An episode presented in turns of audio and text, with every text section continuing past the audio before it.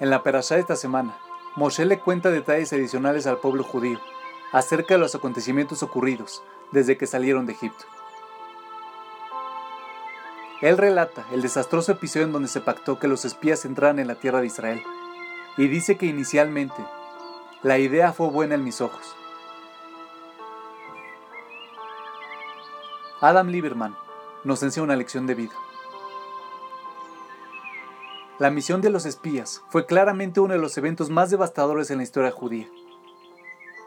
Fue precisamente el acto que causó que los judíos vagaran por el desierto durante 40 años, y como resultado, muchos de ellos nunca pudieron entrar a la tierra de Israel.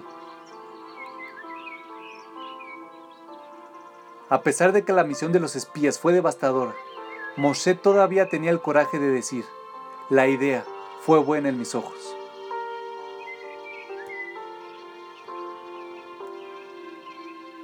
¿Cuántas veces has visto que una persona se retracta de lo que dijo cuando los eventos prueban que su posición estaba equivocada? Parece que cuando la gente dice algo y luego no funciona tan bien como esperaban, rápidamente reescriben la historia, cambiando las palabras que acababan de decir, las ideas que vívidamente acaban de expresar y los puntos de vista que apasionadamente acababan de exponer. Pero Moshe, siendo la gran persona y líder que era, dijo a todos, que la idea fue buena en mis ojos.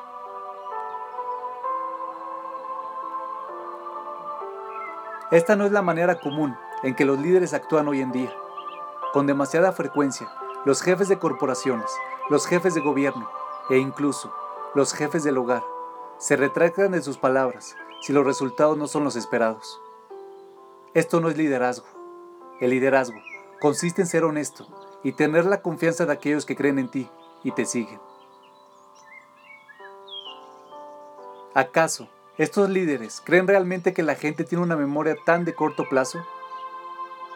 La respuesta es que realmente no les importa.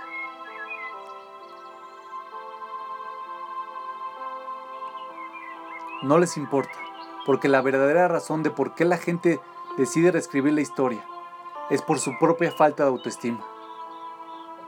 Como la mayoría de las personas, ellos no quieren parecer tontos. Y creen que admitir un error los hace ver tontos. Sin embargo, no es así. Irónicamente, admitir las faltas demuestra que eres una persona con convicción, que no tiene miedo de levantarse cuando comete algún error. Hacer esto no es un golpe a tu autoestima, de hecho, es realmente un enorme impulso para la misma. Esto se debe a que asumir la responsabilidad siempre te hará sentir muy bien. Y por el contrario, no hacerlo te convierte en un fraude.